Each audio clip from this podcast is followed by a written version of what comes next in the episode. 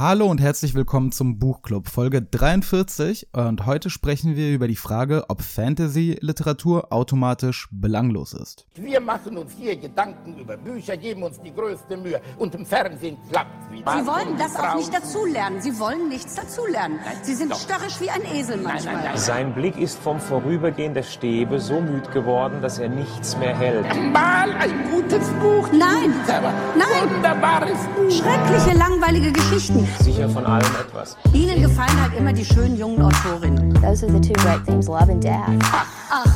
Ja, Gretchen und Ophelia und Madame Bovary und Anna Karenina. Das ist keine Literatur, das ist bestenfalls literarisches Fastfood. Ja, hallo und herzlich willkommen an diesem wunderschönen Sonntagnachmittag. Ähm, die Tage werden immer länger, das bedeutet, dass es jetzt äh, immer noch hell ist, obwohl es sogar schon fast 16 Uhr ist bei uns, in unserem Teil der Erde.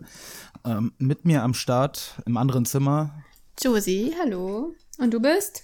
Hallo, äh, ich bin Igor und mansplane schon am Anfang irgendeine Scheiße, die niemanden interessiert. Ähm, ja, heute sprechen wir also über meine steile These, äh, Fantasy-Literatur automatisch belanglos trivial. Ähm, ja, fangen wir mal so an. Also ich habe ja Literatur studiert, unter anderem. Ich habe ja vieles ähm, studiert. Ähm, das Leben, äh, vereinzelte geisteswissenschaftliche Fächer und äh, unter anderem Literatur. Und ich muss sagen, in meinem Studium wurde ich, ähm, war ich einmal mit fantastischer äh, Literatur konfrontiert. Also mit Fantasy übrigens mal so nebenbei. Wir sprechen über fantastische Literatur, würde ich Ach sagen, so. insgesamt. Das ergibt Okay. ja, ist doch, er- ergibt doch jetzt wenig Sinn, Science Fiction auszuklammern. Okay. Äh, würde ich so. Ähm, ja, das heißt, ähm, da ging es um, da ging es um die äh, Grund, äh, quasi die, die ersten. Science Fiction, die Ursprünge des Science Fiction Romans im 18. Jahrhundert. Da gab es so einen Roman, wo, wo irgendwer zum Mond geflogen ist oder so. Ja. Ähm, war alles nicht so schön. Also nicht, nicht, so, nicht, so, nicht so angenehm zu lesen. Aber ähm, äh, ansonsten wurde halt über fantastische Literatur überhaupt nicht gesprochen. Und wenn man an, an die eigene Schulzeit zurückdenkt, dann äh, kommt da Fantasy oder Science Fiction eigentlich auch nicht vor. Hm. Das heißt, warum ist das? Ist das also tatsächlich Literatur, die ähm, keinerlei Bedeutung hat, Josie? Ah. Also, also natürlich auf keinen Fall so kategorisch. Das ist ja eigentlich offensichtlich. Wir haben letztes Mal über den Aber Witcher warum wird sie denn Ja, also erstmal ist sie sie ja so kategorisch vom Diskurs ausgeschlossen? jung, ne? Also also erstmal, also das kann, Ja, das kann einfach. Ich habe ich habe ich hab doch gerade gesagt, äh, Science Fiction, äh, erster Roman, 18. Jahrhundert. Ja, und du wirst doch nicht sagen, dass diese Romane nicht ernst genommen werden. Immerhin hast du die in der Uni gelesen. Ich sag doch, das war da- das einzige, der einzige fantastische äh, Roman, den ich in der Uni gelesen habe. Also Jules? Verne, ja. Ich weiß nicht, ob ihr über den habt ihr garantiert Genau, der kam danach. Ja, über da haben wir auch Der wird ja auf jeden. Fall ernst genommen. Ob jetzt zu Recht, also ob das jetzt, ähm, ob das jetzt rechtmäßig ist, dass der ernst genommen wird und andere Fantasy, Science-Fiction-Autoren jetzt nicht so sehr. Darüber kann man ja streiten, aber Jules Verne ist ja Kanon. Moby Dick auch. Aber das sind ja ähm, sowohl Moby Dick als auch Jules Verne, wobei Jules Verne ist doch eher mehr, noch mehr fantastisch. Das sind ja wirklich ähm, sehr zaghafte äh, Sprünge in die Fantastik, wenn du das jetzt mal vergleichst mit ähm, mit irgendein, ja, also mit Herr der Ringe beispielsweise, ne? wo es halt eine, eine komplett neue fantastische Welt ist, fantastische neue Lebewesen, Also der Hauptunterschied Ähm, Orks, ist Zwerge. wahrscheinlich, ähm, ich glaube, das ist eine wichtige Unterscheidung. Ähm, ich weiß nicht, ob es dafür im Deutschen eine Unterscheidung gibt. Aber ich war einmal in einem französischen Literaturseminar, wo ich, also an der Uni, wo ich, egal wie ich da reingekommen bin. Jedenfalls, da ist eine Unterscheidung gemacht worden zwischen dem Fantastischen und dem, was sie merveilleux nannte, also wundersam. Und Mhm. das Wundersame war, meine Das ich, Wun- Wundersame wäre dann Jules Verne oder was? ja, unter anderem. Wundersam ist es immer dann, wenn die reale Welt auf eine fantastische Welt trifft, also wenn die Leute sich darüber wundern, ne? So wie, also Harry Potter Mhm. Ja, letztendlich okay. auch. Also viel, was unter Fantasy Okay. fällt auch, gehört auch dazu. Also qua qu- quasi so eine Art Urban Fantasy. Also wo, wo äh, fantastische Dinge in die, in die normale Welt Ja. kommen und ähm, äh, also ich meine, es ist ja bei Herr der Ringe erstaunt es ja dass Genau. er einen Ork sieht. Und das ist also das, ganz normal. das ist vielleicht so ein bisschen das Revolutionäre daran. Könnte das sein?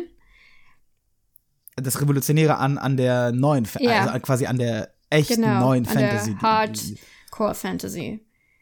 Ja, da, ja, könnte man so nennen. Ja, gute Idee, ja. Okay, das heißt, ab dem Moment, also, wo unsere Welt durch eine fantastische Welt ersetzt wird und wir dann Mhm. uns in den Bereich, den Josie gerade Hardcore Fantasy genannt hat, bewegen, ab dem Moment wird diese Literatur also anscheinend trivial und absolut belanglos. Also, Wird- nicht, da dass ich jetzt diese ja. Meinung, das ist jetzt erstmal so anscheinend Konsens. Sie wird auf jeden Fall dann das, was man als Genre äh, bezeichnet. Fiction. Ja. Genau, Genre Fiction. Also, ähm, das heißt, man reduziert das Werk auf dieses Wobei Element. natürlich Harry Potter auch Genre Fiction ist, ne? Aber ich glaube, weil das so schwer abzugrenzen ist anhand von einzelnen Themen oder so, ist halt dieser Zugang, wie mit der Fantasy-Welt umgehen gegangen wird, ziemlich relevant. Ja, bei Harry Potter ist es ja auch so, dass ähm, es relativ schnell Ja, sich sehr, sehr in, in das Fantastische Genau, vertieft. Ne? ja. Also das ist ja dieses, dieses Element des Wundersamen ist ja am Aber- Anfang vor allem aber es holt da uns und ab. später, es wird ja immer, immer selbstverständlicher. Aber es holt uns ab in der Realität und ich glaube, das ist ganz wichtig auch für die Zugänglichkeit. Es sind nämlich diese Hardcore-Nerds, stehen auch auf die Hardcore-Fantasy. Also Tolkieneske Fantasy ähm, hat ja einen ganz anderen, hat ja eine an, ganz andere Kultur. Also die Leute, die das lesen, das sind teilweise Leute, also da ist ein Grad von Obsession und Eskapismus damit verbunden, häufig. Ja, das ist ja der Vorwurf, an, der an Fantasy und Science Fiction gemacht wird, dass sie quasi reine Unterhaltungsliteratur ist, die vor allem dem Eskapismus dient, ne? Hauptsache in diese fantastische Welt weg Ich von der weiß nicht, ob. Unterhaltung und Eskapismus deckungsgleich ist. Das würde ich nicht Nein, sagen. überhaupt nicht. Ja. Das okay. sage ich auch nicht. Ja. Ja. Aber ähm, äh, nochmal, äh, also du bist jetzt irgendwie von der Frage ausgewichen. Warum äh, ähm, wird es denn anscheinend, sobald es in, in diese reine fantastische Welt übergeht, wird es, warum wird es ab dem Moment quasi ausgeklammert? Ich glaube, es in, wird. in der Beschäftigung mit Literatur in der Schule, in der Uni. ja, es wird irgendwie instinktiv nicht ernst genommen, weil. Ja, aber woher kommt dieser Instinkt? Ja, also einmal von dem offensichtlichen Eskapismus. Die Idee ist, Literatur, ernsthafte Literatur ist, äh, also wenn man, wenn man liest, dann ist das eine Zuwendung zu etwas, was einem hilft, was einen besser macht irgendwie, weißt du, was einen irgendwie auch kultiviert. So eine Also nein, humanistische das würde Idee ich- von nein. Bildung. Nein. Ja, doch, das. Ich würde sagen, er ernsthafte Literatur beschäftigt sich vor allem, also was der Kern ist, sie beschäftigt sich mit menschlichen Problemen. Und ähm, warum, warum fantastische Literatur dann davon ausgeklammert wird, ersch- erschließt sich einem ja nicht ganz, weil schlussendlich äh, fast jede äh, auch fantastische Literatur, auch gut, also vor allem gute fantastische Literatur beschäftigt sich ja mit menschlichen Problemen. Selbst ja, selbst Orks, selbst Orks können ja sehr menschlich sein. aber Ähm, das Problem ist, sind sie jetzt nicht bei Tolkien, aber in anderen äh, fantastischen Welten. Ja, aber wenn wirklich Eskapismus jetzt mal die Kernmotivation wäre, warum Leute Fantasy lesen, wenn das, wir wissen nicht, ob das so ist, aber wenn das so wäre und das, was da passiert, ist eben gar gerade keine Beschäftigung mit dem Problem, das dem Eskapismus, also diese, dieser Motivation zum Eskapismus zugrunde liegt. Also, dass dein Leben scheiße ist. Das wird durch das Buch nicht besser und das wird mit dieser Beschäftigung mit irgendwelchen ganz anderen Sachen nicht, also überhaupt nicht besser. Es macht das eigentlich nur noch schlimmer. Das ist ja das Problem mit Eskapismus. Ja. Ähm, Andererseits, also man muss sich fragen, ist das tatsächlich so? Bei Tolkien, also bei Herr der Ringe, ja. Da Ja. ist ja, also für alle, die das jetzt noch nicht gelesen haben, vielleicht weghören. Wer hat denn, wer hat denn das nicht gelesen? Ja, und selbst wenn, das ist jetzt auch kein wahnsinniger Spoiler. Ähm, Warte mal, was willst du denn spoilern? worum es geht. Also nicht die Geschichte, sondern das Hauptthema, nämlich Macht und das Macht korrumpiert. Ah ja, genau. Das ist ja, genau. das sagen die Gelehrten, dass es äh, bei Tolkien immer und immer wieder um diese eine Idee geht, dass Macht korrumpiert. Der Regen ist ja, Oh, die Gelehrten. ja. Ja, ich, ich muss sagen, ich habe das tatsächlich, als ich das das erste Mal gehört habe, ich bin eigentlich selber drauf gekommen. Ich habe das zwar gelesen, aber dass das so die zentrale Idee ist, das, muss, das musste mir erstmal jemand sagen. Klar, wenn ich da länger drüber nachgedacht hätte, ergibt das schon alles Sinn. Das kommt immer, immer wieder. Also jeder wird irgendwie korrumpiert oder hat Angst, korrumpiert zu werden. Auch die mächtigsten Magier und Elfen und was weiß ich. Und nur der kleine Hobbit ja, die, kann dem die, widerstehen. Die Sache, die Sache ist halt, ähm, rechtfertigt quasi diese eine Fragestellung der, der Macht, ähm, wie Macht Menschen verändert, rechtfertigt das quasi ein Werk von über 1500 Seiten. Ne? und Man könnte jetzt sagen, dass, es, dass das quasi ein kleiner Tropfen eines äh, interessanten menschlichen Problems Ja. und Gedankens ist, der halt in einem riesigen See aus Eskapismus und vor sich her was ich eigentlich meine, ist, ist das überhaupt das Problem der Leute, die das lesen? Das ist Wohl ja nicht kaum. das Problem dieser Leute, sondern die Leute finden in der Regel Herr der Ringe toll, weil das einfach eine sehr spannende Welt ist und Ja. weil es ein Abenteuerroman ist über wahnsinnig viele Seiten, weil es sehr immersiv ist. Ja. Ähm, und ich muss auch sagen, ja, an Herr der Ringe scheinen sich auch so ein bisschen die Geister. Ne? Ich, ich weiß nicht so richtig, was ich von diesem Buch halten soll. Diesen Büchern. Also da, da können sich die Geister nicht scheiden. Es ist, ähm, ob es in der heutigen Zeit noch, noch unbedingt gelesen werden muss, darüber kann man sich vielleicht streiten.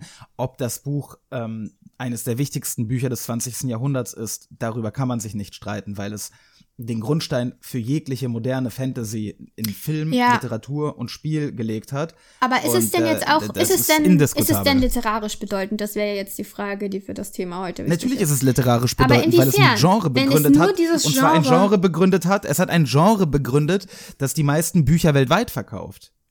Ja, aber wir reden jetzt ja hier um, es geht, du hast ja das Thema gemacht. Du meintest, Fantasy wird für belanglos gehalten. Und ob sich ein Buch verkauft, hat nichts damit zu tun, ob es von Belang ist. Da sind wir uns wahrscheinlich einig. Ja, du hast gerade die Frage, ob es eine Bedeutung hat. Ähm, äh, ja, es hat eine Bedeutung. Na, ich habe gar nicht gesagt, dass es keine Bedeutung hat. Ich finde nur, äh, also äh, von der, Also, folgendes. Ja. Niemand, äh, ich bin ja auch ähm, Lehrer. wer hätte das gedacht? Manchmal. Ja. Ähm, äh, niemand fängt mit Ulysses an. Okay? Zu lesen. Ja, es fängt auch niemand mit Herr der Ringe an. Naja, mit dem kleinen Hobbit vielleicht. Ne? Ähm, das wäre das mm, Prequel. Und ähm, das heißt, für die, für die äh, Lesesozialisation hat das Buch so viel gemacht. Also äh, der kleine Hobbit und die Herr der Ringe Trilogie.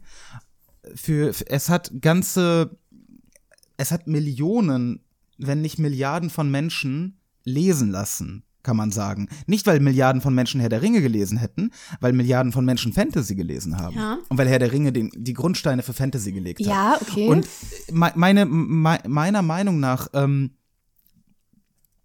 wenn es Literatur schafft, dass über sie geredet wird, ab dem Moment ist sie nicht mehr belanglos. Okay. Hätte ich jetzt, hätte ich jetzt nicht gedacht, dass du das so, also, äh, dass du das sagst. Und ich hätte auch nicht gedacht, dass ich mich jetzt auf dieser Seite der Diskussion wiederfinde, dass ich sage, dass, nein, das reicht noch nicht, damit ein Buch von Belang ist.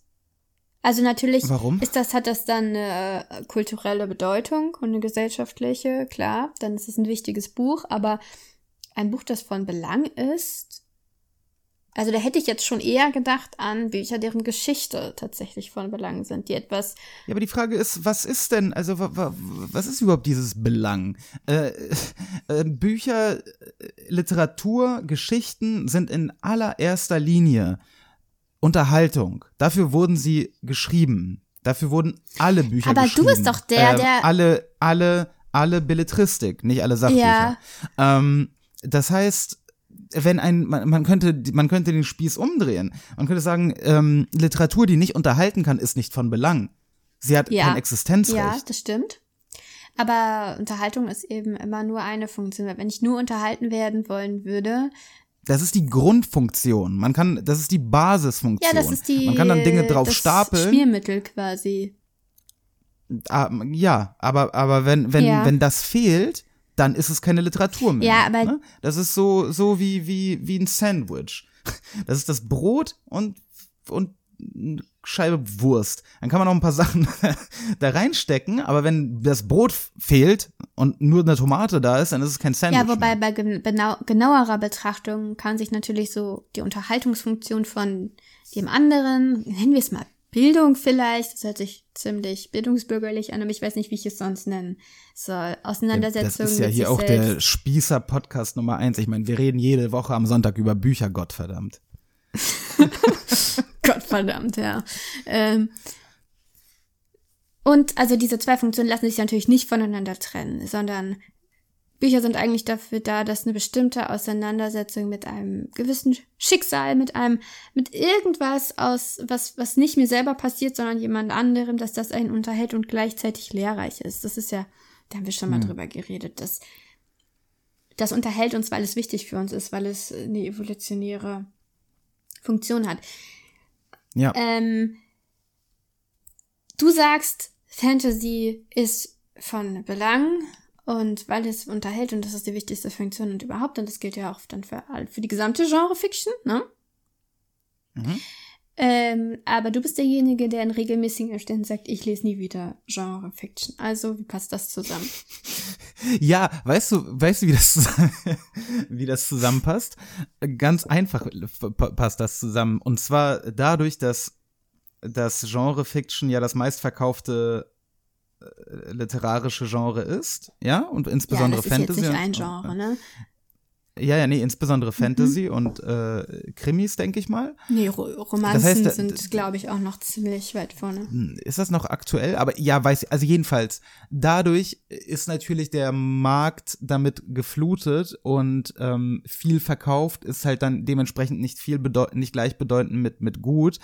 Und ähm, dann rege ich mich halt fürchterlich auf, wenn ich sowas lese und dann ne, davon ähm, verärgert und ent- enttäuscht bin. Und dann krakeel ich rum, dass ich nie wieder In der Fantasy Regel lesen liest werde. du Und es dann, aber auch nicht, ne?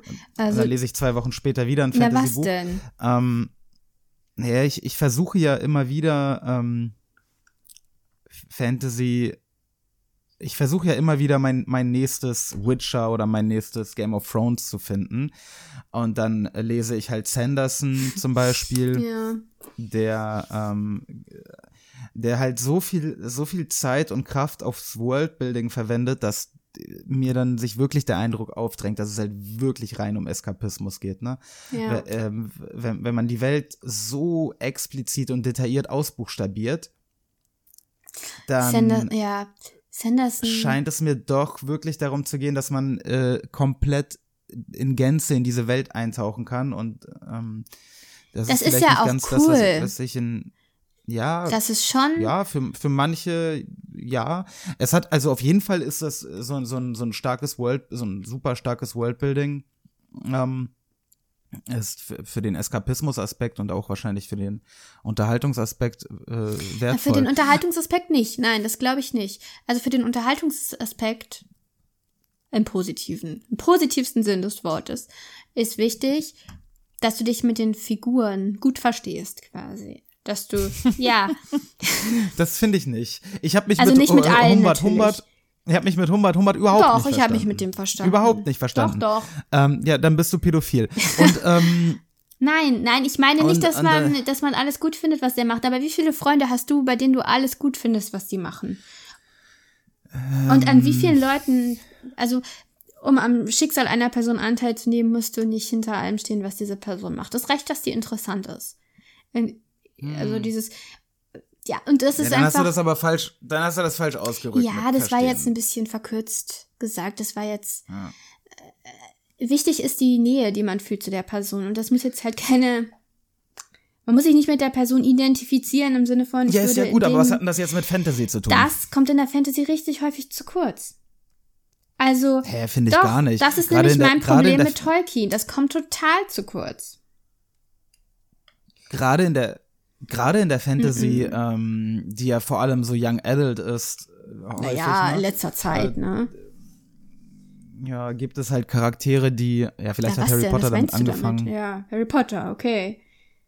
Ja, und danach alles, was darauf folgte, ist doch genauso. Ja, das habe ich ja nicht gelesen. Das, Hast du mal dein Prota Pro ja, ein bisschen was hast Ja, du was doch auch denn? gelesen. Ja, hier, ähm, wer ist denn das hier? Äh, dieses Battle Royale da. Keine Ahnung. Mit Katniss. Han habe ich nicht gelesen. Hunger Games. Ich weiß nur, dass es, äh, dass es das gibt eigentlich und dass es da auch Filme zu gibt und so. Nee, das habe ich nicht gelesen und habe es, glaube ich, auch alles so pubertierende, pubertierende äh, ähm, Ja, natürlich ist das Prota- möglich. Protagonisten, mit denen sich dann halt der jugendliche Leser Natürlich ist das identifizieren kann und sich anfreunden kann. Aber, ähm, und beim Witcher ist es ja auch. Das Problem ist, dass ein sehr ausgeklügeltes Worldbuilding in der Regel der Charakterentwicklung ähm, zuwiderläuft. Also der ist ein Genau. gewisses Gleichgewicht. Da, da muss man irgendwie Abstriche auf der einen oder anderen Seite machen. Und Ja, wenn die, und wenn die Welt sehr, sehr viel beschrieben wird, bleibt wenig Zeit für die Menschen. Ja, und in Weltbeschreibung finde ich ehrlich gesagt auch nicht interessant. Ich finde es gut, wenn man die Welt über die Handlungen, über die Unterhaltungen so mitbekommt, so wie beim Witcher Also ich halt. finde, der, ich, ich wollte ich gerade sagen, ich finde, ich finde, der Witcher macht das eigentlich ziemlich perfekt. Ja. Ähm, da, das, das ist ein unfassbar starkes Worldbuilding. Die Welt Ja. ist so cool und äh, ich sehe sie sehr plastisch vor mir. Aber äh, es wird jetzt nicht, es werden nicht seitenweise ähm, irgendwelche Erklärungen Ja. und Beschreibungen der Welt geliefert. Aber- es passiert halt, Ja. also Show not tell, ne, mäßig. Ja. Und ähm, da, das ist die Art von Fantasy, die ich gerne lese. aber das macht der, das funktioniert deshalb, weil die Welt nicht besonders, ich meine, das hört sich jetzt fies äh, negativ an, ist gar nicht so gemeint, die ist nicht besonders ausgeklügelt, wenn du sie vergleichst mit Tolkien oder auch mit Sanderson, was ich nie äh, mehr gelesen habe als diese eine Kurzgeschichte, aber man hört ja immer, er ist der größte im Worldbuilding und ich habe ja auch ein paar so Videos von ihm gesehen, wie er das so alles macht. Er legt da großen Wert drauf.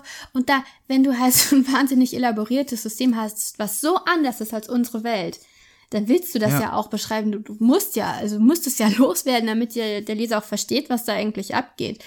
Und das ist Ja. beim Witcher nicht. Da hat Sapkowski einfach ähm, unsere mittelalterliche Welt genommen, so osteuropäisch kann man sich ungefähr vorstellen, auch ohne dass da viel beschrieben wird. Das meiste es, es, das meiste erklärt sich von selbst und dann sind da halt Monster und Hexer und es gab diese Sphärenkonjunktion, das erfährt man irgendwann. Dadurch sind die Monster entstanden. Man weiß nicht genau, was es ist. Und genau, dass man nicht genau weiß, was es ist, dass man nicht alles versteht. Das kreiert auch so einen besonderen Sense of Wonder, heißt es, wenn ich mich richtig erinnere, bei Sanderson. Sanderson hat ja eine eigene, ein eigenes System entwickelt, quasi eine eigene Theorie, wie Fantasy funktioniert. Also es gibt da quasi so ein Spektrum, je mehr du erklärst, desto mehr, ich weiß nicht mehr, wie er das nennt, desto mehr Sense of irgendwie Mastery oder so kriegst du darüber. Also du hast mehr ein Gefühl, dass das echt ist und dass du es verstehst, aber es hat dann was von der Wissenschaft. Es ist nicht mehr so magisch. Und wenn du es nicht richtig erklärst, nicht vollständig erklärst, dann kommt dieses, dieses sich wundern. Oder oh, Ja. ich glaube, oh nennt er das. Ich weiß es nicht mehr genau. Auf jeden Fall Ja. Unterscheidet sich Fantasy, glaube ich, tatsächlich auch in dieser Hinsicht. Es gibt so diese, diese sehr ausbuchstabierte Fantasy, die auch in Richtung Science Fiction geht. Die hat sehr viel damit gemeinsam. Und das, Mhm. so wie diese ganze Hard, Hard Sci-Fi, ne? Ja. ja. Die geht in die Richtung, aber ich glaube, Sanderson treibt es auf die Spitze. Ja, aber guck, und das ist, das ist halt der Punkt. Ich, ich denke, ähm, ab, ab dem Moment, wo ähm, diese, diese äh, komplexen Welten generiert und so sehr, sehr viel ausbuchstabiert werden, kommen einfach die Figuren und die menschlichen Ja. ähm, Probleme zu kurz Ja. und ab dem Moment wird's trivialer und trivialer bis hin vielleicht quasi zur, zur Belanglosigkeit. Ja, das würde ich auch Denn- sagen. denn ähm, sich über Sandersons äh, ähm, Welten zu unterhalten, erstens, glaube ich, machen die Leute das. Oh, ich glaube schon, dass Also es Leute mein- gibt, die das machen. Und das ist ja auch voll cool, weißt du, es ist ja ein super Hobby. Ja, Nichts nein, spricht dagegen. Ey, kein Disrespect, yo. Aber, aber, ähm, aber es ist, es ist, ist halt zumindest Nerd, nicht meins. Nerdkultur. Und, und ich, ähm, ja, und die Sache ist, ich, ich, ich, ich finde, jeder Mensch braucht irgendwas, was er ein bisschen abnördet. Ja, Ähm, aber ich, definitiv. aber ich suche halt, ich suche diese Sachen halt wirklich tatsächlich nicht in Büchern. Ich suche und finde sie halt in meinen, in meinen Computerspielen. Also ich suche das schon zu einem gewissen Grad auch in. Ich suche es nicht, aber ich finde es manchmal in Büchern. Zu einem gewissen Grad. Hm. Aber ich kann es eigentlich überall finden. Ähm, Hm. Das Problem Hm. ist, nicht in allen Bereichen findest du quasi eine Nerdkultur, die da schon existiert, weil man will ja nicht alleine abnörden. Man will ja, Nee. dass andere Leute das Weißt auch interessiert und dass man mit denen reden kann. Weißt du, wo diese Nerdkultur extrem existiert? Ja, wo? Bei H.P. Lovecraft. Oh ja, oh ja. Denn er, er hat ja, er hat ja auch ein eigenes Ding begründet, den Cthulhu-Mythos. Ja.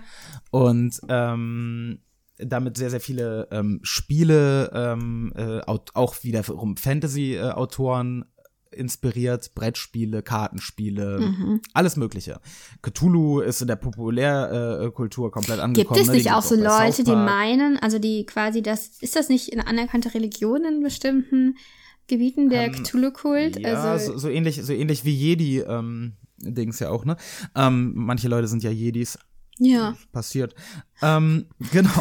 Und über, über diese, die, über den, ich glaube, der, den Anfang des Cthulhu-Mythos, ich glaube, die Berge des Wahnsinns stehen relativ früh, Mhm. äh, darüber, darüber, darüber reden wir also nächste Woche.